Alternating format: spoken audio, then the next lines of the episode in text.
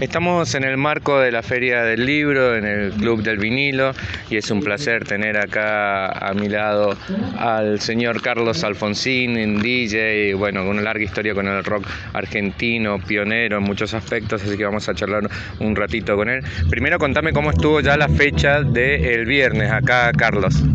Ah, estuvo muy lindo, ¿qué tal todos? ¿Cómo andan? Eh, la pasé lindo, estuvo, vinieron un montón de amigos y la verdad lo disfruté bastante.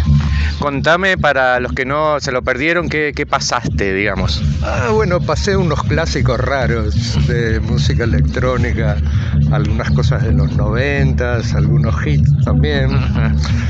es, es corto el set, por ahí una hora pero pude poner un montón de temitas lindos, la gente estaba contenta bailoteando un poco. ¿Cómo eh, elegís, cómo decidís qué poner? Eh, cómo, ¿Cuál es, eh, depende del lugar, depende la onda de, si es una fiesta, si es un evento? puse cosas medio medio funk electrónico al principio, algo de algo con un poco de reminiscencias de música disco. Hoy traje otra cosa para, el domingo para no repetir. Venía preparado, pero no nunca vengo con nada muy planeado. Eso sí, bueno, tengo un bolso lleno de discos y ahí voy eligiendo en el momento lo que se me ocurre. Pero me gusta un poco en el momento decidir qué elegir.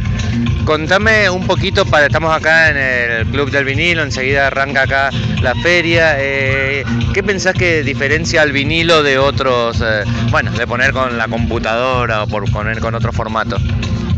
Mirá, yo siempre toqué con vinilos, para mí es el formato que más me gustó siempre.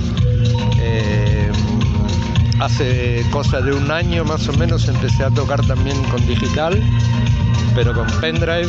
Lo de la compu nunca incursioné. pero la verdad que para mí lo más importante siempre llego a un lugar y lo que escucho, si me gusta, es lo que va. Después eh, la herramienta para mí es algo más secundario. Cada uno eh, con su con su forma de tocar elige lo que más necesita. A veces algunos hacen edits eh, con, eh, con, los programas en la compu y quieren poner sus temas y está bien que lo usen así. Y yo respeto lo que decida cada uno. Tenía mucha relación con, con Virus, con Soda Stereo. Eh, ¿Cómo recordás esa etapa? si lo recordás con mucha nostalgia o por ahí ya no, ya fue y ya pasó, es el pasado nomás. Bueno, yo siempre vivo mucho el presente y con proyectos miro para adelante, incluso con la música me gusta estar muy al día, pongo mucha música nueva. Pasa que ahora descubrí, no que descubrí, redescubrí un montón de discos que tenía embalados.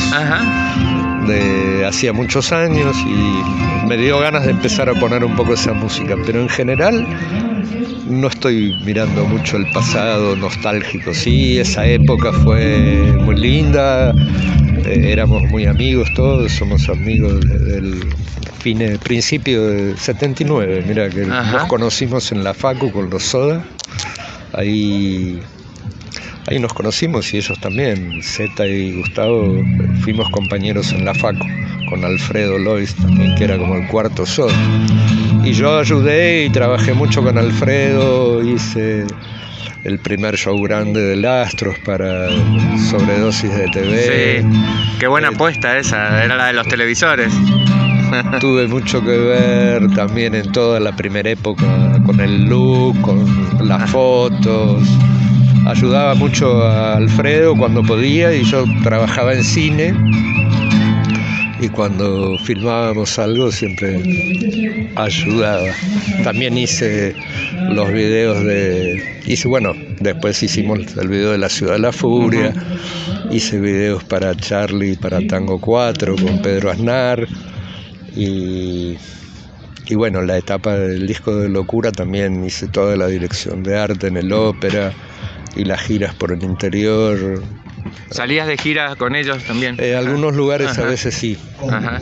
Y bueno, no es casualidad que Virus, Soda, bandas con una fuerte estética, dándole mucha importancia a la imagen. ¿Cómo relacionas ahí la imagen con, con la música específicamente? ¿Se complementan la imagen? ¿Qué, qué importancia tiene para vos? Y para mí muchísima. Eh, estudié cine, estudié ciencias de la comunicación y trabajé en cine 13 años haciendo videos y todo, pero y lo mío siempre fue paralelo, la imagen y, por otro lado lo de DJ y la música y producir música. Pude durante bastante tiempo, junté las dos cosas, hacía también proyecciones en boliches. Y, bueno, la puesta del disco Locura eh, hacía unas proyecciones sobre la pantalla en el fondo del teatro también. Me los imagino a ellos muy como muy atentos a todas estas cosas, como que no descuidaban ningún aspecto. Era, era una exigencia fuerte trabajar con ellos, supongo, ¿no? Bueno, más que nada el encargado, el que se preocupaba más que por todas esas cosas era Federico directamente. Eh, con él tenía una excelente relación, era amigo, me hice muy amigo en aquella época. Eh, y después estaba también Adriana San Román, que era la vestuarista, y Cyril Blaze, que era el peinador. Era toda gente muy pro, dedicada a, bueno, a la imagen de virus. Era... Y Federico siempre fue muy atento a todas esas cosas. Y esa falsa dicotomía, va, para mí falsa, ¿no? Entre el tecno, la electrónica y el rock, ¿vos cómo la ves? Eh, bueno, nada, eh, para mí... Porque vos estás de los dos lados, si se quiere. Yo estuve, mira, yo arranqué mucho antes que la electrónica con la música. Para mí eh, el rock fue toda una etapa de mi vida que es importante. Lo mismo que otros estilos, no sé, desde muy chiquito viví en Brasil y la bossa nova fue importante. me gustan me gusta mucha música buena de diferentes estilos y incluso de música electrónica toco diferentes estilos según la situación no me gusta encasillarme nunca en una cosa eh, la música es linda no sé me encanta la música de los años 50 el easy listening no hay que. Ahora, este mes, en noviembre, voy a tocar en aniversario de un bar que es de jazz. Ah, mira, toco todo. Todos los géneros. Voy a tocar mucho jazz esa noche. Me, puedo dar esos gustos. Carlos, eh, y por último, eh, un pibe, una piba de 14, 15 años está empezando a poner música, no importa en qué formato, ¿qué, qué consejo te animás a darle? Bueno, ahora hay muchísima gente que está muy interesada, desde muy chicos a, a, poner música, está hay varias escuelas muy buenas para aprender. Está bueno hacer algún curso. Y bueno, después además de aprender a pasar música, el que le gusta la música y puede que para trascender es importante también hoy día producir música eh, porque solo, la, solo como DJ eh, hay muchísimos. Entonces... Eh, hay que empezar a producir, o esa sería como una de las pautas. Y creo que es, es la, manera más fácil de, de acceder a, que te reconozcan a través de la música que haces. la música que pones está buenísimo aprender a tocar porque antes los productores poniendo música eran malísimos. Estaban buenísimos sus discos, pero pasando música a veces no. Y uno los conocía como productores y los traía a tocar. Y algunos eran muy buenos y otros nada que ver. Y, pero ahora cambió todo porque eh, ya cuando la venta de discos en cerca del año 2000 bajó un montón, todos esos productores empezaron a salir a tocar. El mercado va cambiando constantemente, las herramientas, así que uno tiene que enfocarse en hacer lo que uno siente y le gusta de verdad.